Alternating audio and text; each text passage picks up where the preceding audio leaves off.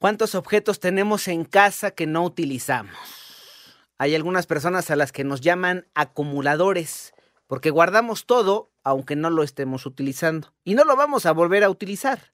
Pero ahí lo tenemos por si lo volvemos a utilizar. Pero resulta que todo eso que vamos guardando, en el mejor de los casos, algunos objetos de uso cotidiano, jamás en la vida van a ser útiles nuevamente, no por lo menos para nosotros, pero también están ocupando espacios en la recámara, en la sala, en la casa en términos generales. Y si nosotros vemos que ya no los utilizamos, ¿por qué carambas no nos deshacemos de ellos? Pues es que ¿por qué? Si ya no los vamos a ocupar, hombre, ¿por qué no se lo damos a otra persona que pudiera ocuparlo? ¿O por qué no lo donamos? O si ya de plano está muy mal, ¿por qué no lo tiramos? El Feng Shui dice hagamos espacio para que entren las cosas nuevas a la casa. Bueno, hablemos de esto porque hay varios estudios que nos hacen algunas recomendaciones para evitar guardar todo este tipo de cosas, para evitar ser, como les llaman y como yo les llamo también, acumuladores. Hay quien a mí me ha dicho que soy un acumulador, no me importa, trato de deshacerme de todas esas cosas, pero voy poco a poco. Tienen que darme tiempo. Resulta que ¿Cuáles son algunos motivos por los cuales de repente no nos queremos deshacer de las cosas que tenemos, sea lo que sea? Pueden ser objetos, puede ser ropa, pueden ser regalos, libros, etcétera, etcétera, etcétera. Pero ahí les van algunos de los pretextos más comunes míos y de otros fulanos. Por nostalgia. Ay, la nostalgia. Es que, qué pena. Me recuerda cuando yo fui o me recuerda cuando yo estaba o me recuerda aquel momento o aquella persona. Entonces, ese es uno de los pretextos más comunes, la nostalgia. Otro más, el exceso de optimismo. ¿A qué se refieren? Ahí tienes guardado el vestido o el pantalón que ya no te queda porque tu talla es 36. El pantalón es como de hace 5 años cuando eras 34.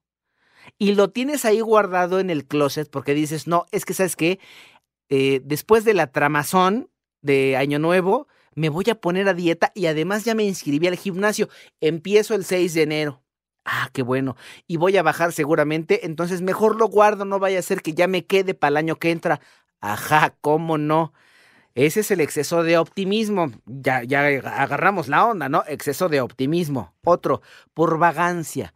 ¿A qué nos referimos con la vagancia? Es que hay tantos papeles que tirar y ordenar que no sé ni por dónde empezar. Mejor mañana le empiezo. Pues es que es cualquier pretexto. Otro, por si acaso.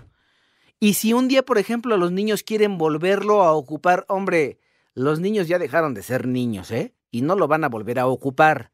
Otro, por si viene la suegra es que la suegra me los regaló. Sí, hay quien sí, ¿no? Y, qué tal si me pregunta, pues, ¿te acuerdas que te regalé? ¿Dónde estará? No, pues ya fue, suegra, pues ya. Ese es otro de los pretextos. Y otro más, es que me da pena.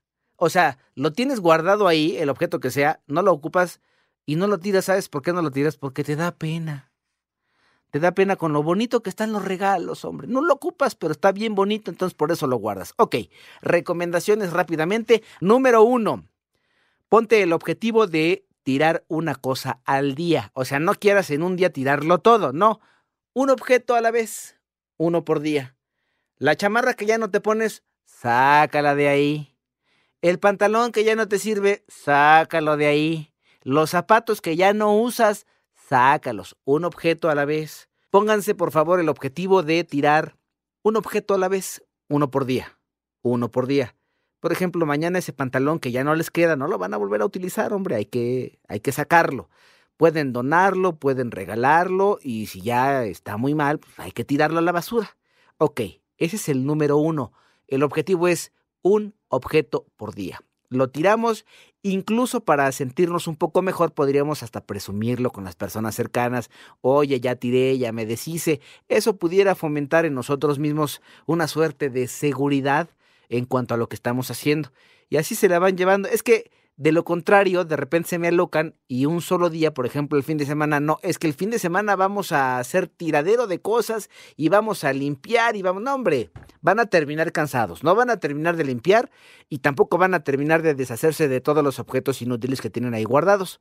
Digo, ya los acumuladores son otra cosa, ¿no? Porque hay personas hasta especialistas que guardan ciertas cositas en su casa que qué bárbaros, pero bueno, otro, eh, por ejemplo, en cuanto a la ropa, puedes utilizar la siguiente técnica para decir o para decidir de qué deshacerte. Aquellas prendas que llevas más de tres años sin utilizar, esperando que algún año te vuelvan a caber o cambie la moda o se pongan de última moda nuevamente, pues regálalas, hombre, esas ya no te las vas a volver a poner. Y con eso lo que puedes ganar es hacer sitio en el closet o ahí donde están ocupando ese espacio, porque además, créeme, es eh, hasta deprimente ver que tienes ahí acumulada la ropa que ya no la utilizas, hasta empolvada está, y cuando la quieres sacar la tienes que volver a lavar porque además de que no te queda está sucia.